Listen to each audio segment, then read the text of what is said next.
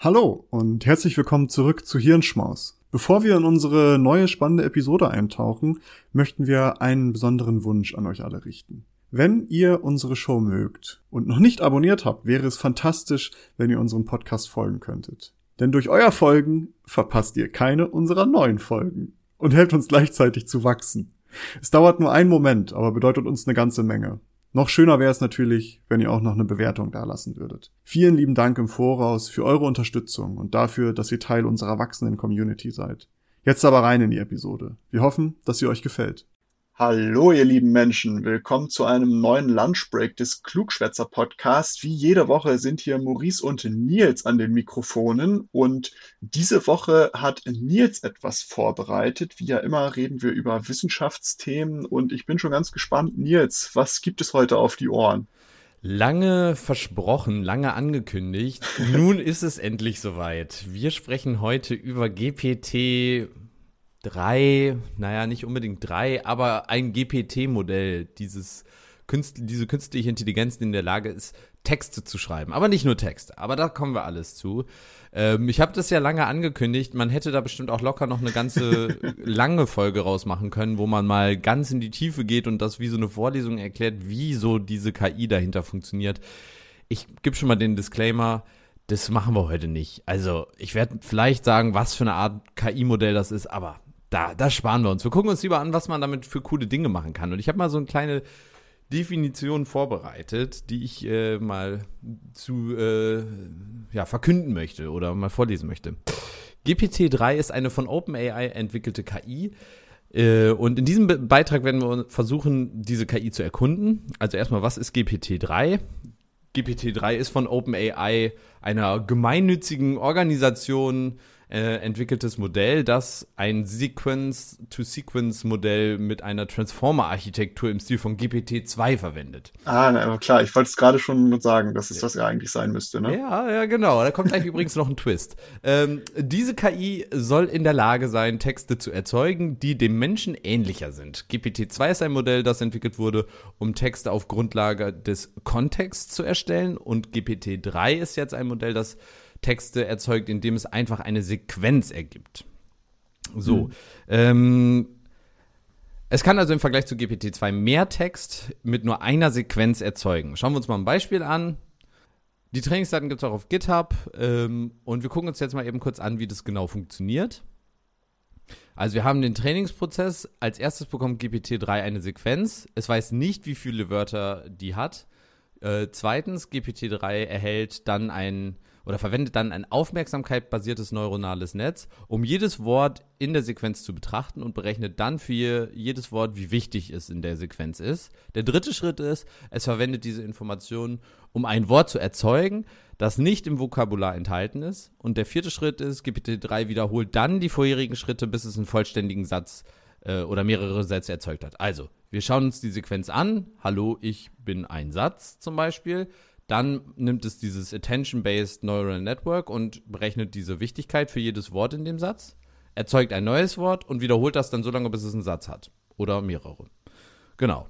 Äh, als Trainingsdatensatz äh, gab es äh, 10.000 von Menschen geschriebene Artikel, 50.000 von Menschen geschriebene Sätze ähm, und so weiter. Und damit ist GPT-3 in der Lage, Texte aus Folgen von Wörtern zu generieren und äh, es blub, äh, zu generieren, muss es in der Lage sein, diese Trainingsdaten zu verstehen und den Aufbau für neue bla bla bla. Naja, äh, das Witzige an diesem Text ist, also der klingt ab und zu ja ein bisschen holprig. Der Grund dafür ist, dass dieser Text von einem GPT-Modell erzeugt ist. Jetzt nicht direkt von GPT-3, das ist nicht öffentlich, aber von GPT-J minus 6b. Das ist nämlich das neueste und öffentlich zugängliche neuronale ja, Netz, mit dem man solche Sachen machen kann. Achso, du hast gerade einen Text vorgelesen, den, ja, den genau, also, Ah, okay. Das habe ich, also ich habe nur reingegeben als Satz. GPT, also es ist auf Englisch eigentlich, GPT-3 is an AI developed by OpenAI. Ja. Und dann noch, uh, in this post we will try to explore this AI. Und alles, was danach kam, also nach diesem ersten Satz, What is GPT-3 und so weiter hat ähm, eben dieses GPT-Modell erzeugt. Äh, mit der Aufzählung, mit den Kategorien, wie baut man diesen Satz auf. Also zum Beispiel erstmal erklären, warum gibt es OpenAI, was ist die Grundlage, also mhm. GPT-2, dann darauf aufbauen, wie funktioniert es, was sind die Trainingsdaten und was. Und das hat alles GPT-3 gemacht. Und dann dachte ich mir, naja gut, ich kann es manuell äh, ins Deutsche übersetzen. Oder ich benutze das nächste KI-Modell und das ist dann DeepL, der Deep Übersetzer. L, ja. Und habe dann den ganzen Text nochmal mit einer zweiten KI ins Deutsche übersetzt und dachte mir so, die doppelte KI ähm, klatsche. Dieses GPT-J6B-Modell hat 6 Billionen, also 6 Milliarden Parameter, die trainiert wurden. Und der Link dazu, es gibt nämlich so ein Web, äh, eine Web-Demo. Da könnt ihr einfach mal einen Text eingeben oder eine Frage reinstellen. Das Ding kann auch, ist auch kontextsensitiv. Das heißt, ihr könnt zum Beispiel eine Frage stellen, ähm, oder eine Mathematikaufgabe, was ist 75 mal 10 und der gibt dir dann aus 750 zum Beispiel. Oder ähm, äh, äh, Theorem Proving haben die das genannt. Also das Theorem 3.2, ähm, any cyclic group is abelian. So, und dann bringt er dir praktisch, dann schreibst du noch Proof Doppelpunkt und dann macht er diesen mathematischen Beweis für eben diese, für dieses mathematische Theorem und gibt dir das aus. Oder Natural, Natural Language Understanding. Also du schreibst zum Beispiel ähm, einen Text, also du gibst einen Text ein, ähm, Maurice liest einen Text vor. Der Text ist, äh, äh, geht über, weiß ich nicht, Mathematik. Das Wetter ist schön. Ähm, und dann fragst du ihn, worüber geht der Text? Und die, er würde dir dann eine Antwort geben, die eben aus, also die logisch richtig ist. Also wahrscheinlich geht über Mathematik. Und mhm. dazu ist diese, diese KI in der Lage. Aber auch zu äh, Coding. Also du kannst praktisch ähm, zum Beispiel eine, eine Klasse, also eine Programmierklasse da angeben und das Ganze fängt dann an äh, und, und schreibt dir dann den Code dazu. Und äh, er vervollständigt das. Also die Möglichkeiten, was dieses Ding kann, sind extrem krass und äh, super beeindruckend. Also könnte äh, ich irgendwann zu, zu GTP 3 gehen und sagen, ich habe eine Idee für ein Programm, ich möchte gern das und das, das und das soll es können äh, füll da ein paar Parameter aus und der rotzt mir das, rotzt mir das vor die Füße oder was? Ja, genau das. Ja. Exakt genau das. Und das Interessante ist, GitHub, wahrscheinlich hat man das schon mal gehört, zumindest wenn man so ein bisschen sich mit Programmierung und äh, dem, den, ja, so Open Source Programmen und so weiter auskennt oder damit beschäftigt hat. GitHub gehört Microsoft, ist aber eine, ein Repository so gesehen, also ein Ort, an dem man seinen Code sammelt und zusammen entwickelt. Das ist so eine Versionskontrolle. Ähm, oder ein Versionierungssystem. Auf jeden Fall kann man da seinen Code speichern. Und GitHub als ein zentraler Baustein für Programmentwicklung hat jetzt ein mit GPT-3 entwickeltes Tool, was jetzt gerade in der Beta steckt, entwickelt, mit dem du wirklich sagst, ähm, das ist die Klasse, das sind die Parameter und dann beschreibst du, was diese Klasse machen soll. Zum Beispiel irgendwie, weiß ich nicht, äh, Multiplikation heißt die Aufgabe und du bekommst äh, Wert A und Wert B und dann beschreibst du, diese Klasse oder diese Funktion soll die äh, beiden Werte multiplizieren und dann programmiert er das. Ist jetzt sehr, sehr simpel. Mhm. Ähm, das geht auch komplexer und dann übernimmt praktisch GPT-3 diese Aufgabe. Das ist super interessant, wenn man nämlich das mal weiterdenkt. Ich meine, das sind jetzt gerade die ersten tatsächlich funktionalen Systeme in diesem Bereich. Denkt man diese Geschichte mal weiter und wirklich in die ganz weite Zukunft, dann sagt man wirklich nur, ich brauche ein Programm, was mir bla bla bla macht Potenziell. Mhm. Vielleicht ist die Komplexität auch zu groß, aber es wäre auf jeden Fall denkbar, dass man irgendwann dahin kommt und wirklich nur noch beschreibt, was möchte man haben. Und dann übernehmen solche KI-Modelle praktisch die Entwicklung oder diese Programmierung. Das fand ich sehr, sehr beeindruckend, denn das Interessante an dieser Sache ist, die KI ist in der Lage, auch Dinge hinzuzufügen, die vorher nicht bekannt sind. Also es ist auch in der Lage, in Anführungsstrichen kreativ zu sein. Die Daten, die dafür verwendet wurden, jetzt zum Beispiel bei diesem GPT-6JB, äh, sind auch extrem krass. Also es ist so, dass da insgesamt 800 MB, äh, 800 Gigabyte an Daten, an Textdaten verwendet wurden. Also wenn man sich mal überlegt, wie viel Text man, also wenn man mal irgendwie so eine Seite, DIN A4-Seite, reines TXT-Dokument hat, dann ist das äh, vielleicht ein paar KB groß. Und die haben insgesamt 825 Gigabyte an Daten dafür verwendet. Die setzen sich aus, naja, man kann sagen so vier oder fünf Kategorien zusammen. Ein ganz, ganz großer Teil sind wissenschaftliche Publikationen. Da haben sie zum Beispiel Archive, das ist ein Preprint-Server genommen, PubMed, Central, Free Law, USPTO, PMA, was auch immer. Das sind alles so Datenbanken, wo du äh, eben Texte bekommst, die akademischer Natur sind. Wir haben das mal aus Spaß gemacht und haben unsere äh, einen Teil unseres Papers so gesehen, was wir mal veröffentlicht haben, als äh, Text, als Vorlage reingegeben und geguckt, was, was dann als Ergebnis rauskam. Und es war überraschend gut. Also es war überraschend passend, was dann da so weiter ge geliefert wurde. Krass. Bei den Ergebnissen natürlich nicht, aber jetzt gerade so was den, die Conclusion oder Grundlagenteil anging, war das äh, gar nicht mal so fernab. Ähm, dann die zweite Kategorie war das Internet. Ähm, da gibt es so einen so Datensatz, der heißt PyCC oder Open Web Text.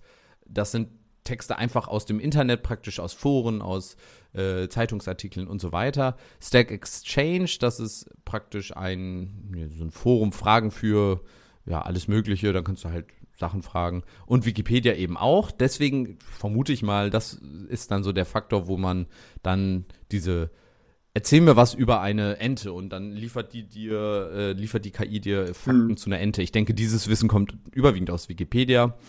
Dann gibt es noch äh, so eine Bibliotheksdatenbank und ja, da sind so Prosa-Texte drin. Das heißt auch so, wie schreibt man Texte, kann daraus gelernt werden.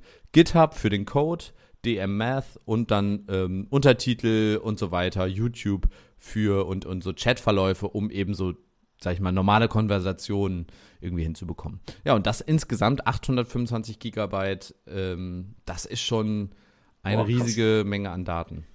Also im Grunde genommen ist irgendwann äh, GTP3 schreibt für Wissenschaftler einfach ihre Paper, weil die hauen da einfach nur die Daten rein, sagt, guck mal hier, das habe ich, die Daten habe ich, das habe ich rausgefunden, mach mal. Man kann ja. im Grunde genommen irgendwann gibt es Zeitungs- oder Medien-Outlets, die sagen, hier, das Thema haben wir, die und die Infos sollen drin vorkommen, go for it. Da guckt dann am Ende noch jemand drüber, macht ein bisschen Feinschliff und dann war's das.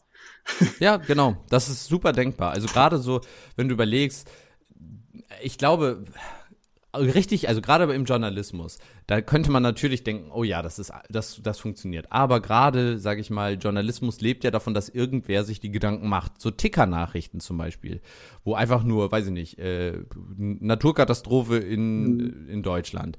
Das sind Nachrichten, da musst du nicht recherchieren erstmal für, für diese initiale Nachricht, sondern das ist okay, da ist eine Naturkatastrophe in bla bla bla. Und im ersten Text steht ja auch nicht viel drin, sondern da steht, äh, das ist in der Region da und da und dies und das und dann verknüpft man vielleicht noch die Wetterdaten und äh, dann nachher kommt die Recherche. Und die Recherchearbeit, die muss weiter, also die wird weiter menschengemacht sein, so gesehen. Aber dieses Formulieren der Daten und daraus Texte zu schreiben, das kann super gut eine KI. Ja. Also gerade auch, wenn ihr jetzt irgendwie mal überlegt, ihr müsst vielleicht eine Hausarbeit schreiben oder so und äh, müsst dann zum Thema XY was schreiben, dann fragt einfach mal GPT-J6b, ob der euch da mal so eine kleine Vorlage macht und dann schreibt ihr einfach darauf basierend weiter. Link findet also. ihr in der in der äh, in der Episodenbeschreibung. Aber ich meine jetzt, wenn man die Recherche gemacht hat, man kann ja jetzt mal wirklich Zukunftsdenken machen und sagen, hey, ja. ich mache jetzt Recherche, ich äh, arbeite jetzt irgendwas aus zum Nahostkonflikt und habe ganz viele Quellen und es gibt dann die Möglichkeit irgendwann eine Version von GTP3, wo ich dann einfach die Quellenlinks angebe, sage, hey, wurstel mir daraus einen zusammenhängenden Text ne, zusammen, der halt die Informationen aus diesen Quellen enthält, die zentralen Informationen. Ähm, und ich mache dann noch den Feinschliff.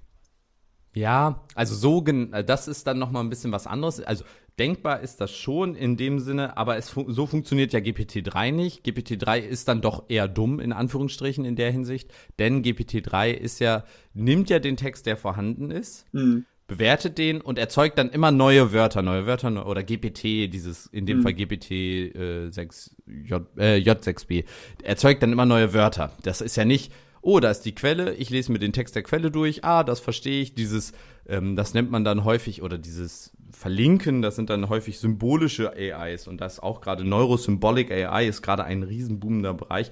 Eventuell wird es nachher nämlich dann so eine Kombination, also so eine KI als Gesamtsystem ist auf jeden Fall denkbar, die dann eben diese Verbindung im ersten Schritt herstellt, die wichtigen Fakten kanalisiert, also eine Analyse der Quellen macht, die Daten rausschreibt und dann übernimmt dieses GPT-Modell, also dieser Textgenerator, übernimmt dann praktisch nur noch das Formulieren. Das heißt, du hast spezialisierte Teilbereiche aus unterschiedlichen KIs, die man zusammenstöpselt und am Ende bekommst du eine Ausgabe, die dann in dem Sinne so ein neuer Text ist. Ja. Das wäre definitiv denkbar. Aber es zeigt auf jeden Fall jetzt schon, wie äh, ja, wie krass gut in Anführungsstrichen, äh, also jetzt mal ganz salopp gesagt, wie, wie gut auch künstliche Intelligenzen mittlerweile sind.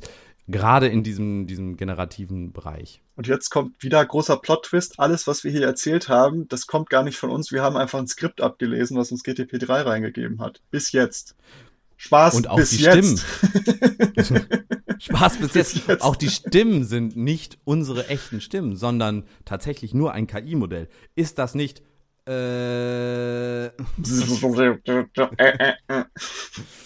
äh, ja, Nee, also es ist auf jeden Fall super spannend, was da gerade äh, alles passiert. Und ich denke, wir werden noch viel in den nächsten Monaten und Jahren da sehen, denn gerade die Entwicklung von diesen GPT-Modellen, sowohl bei OpenAI als auch abseits davon, äh, ist gerade extrem, ja, im, also es, es geht gerade sehr krass voran und alles überschlägt sich da. Das war so gesehen, also die ersten GPT-Modelle waren so gesehen dieser dieses Öffnen einer neuen Tür und auf einmal äh, ja passieren da jetzt ganz große Schritte und ich bin mal gespannt, was da in den nächsten Jahren noch kommt und auch was das für andere Bereiche eben bedeutet. Also ja, ich glaube, dass das äh, ein großer Fortschritt war. Auf der anderen Seite müssen wir, glaube ich, dadurch aber auch immer überlegen, wer schreibt dann überhaupt noch die Texte und auch im, im Kontext der Meinungsbildung, um nochmal ja, äh, Cross-Referenz auf die letzte Folge zu nehmen, im Kontext der Meinungsbildung, wie viel eigene Meinung und wie gut kann unsere Meinung dann sein, wenn sie eigentlich nur von KI-Modellen erzeugt werden,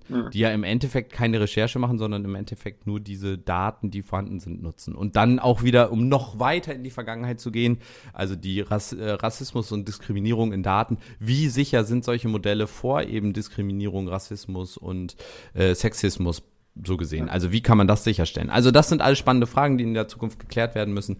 Ich denke, damit können wir diese Folge auch elegant schließen finde ich auch. und Und äh, es war sehr spannend. Vielen lieben Dank. Äh, ich bin auch immer, immer heiß auf solche neuen äh, KI-Themen. Aber in diesem Sinne würde ich dann sagen, folgt uns gerne auf Spotify, Twitter, Instagram, Facebook, überall da, wo man folgen kann.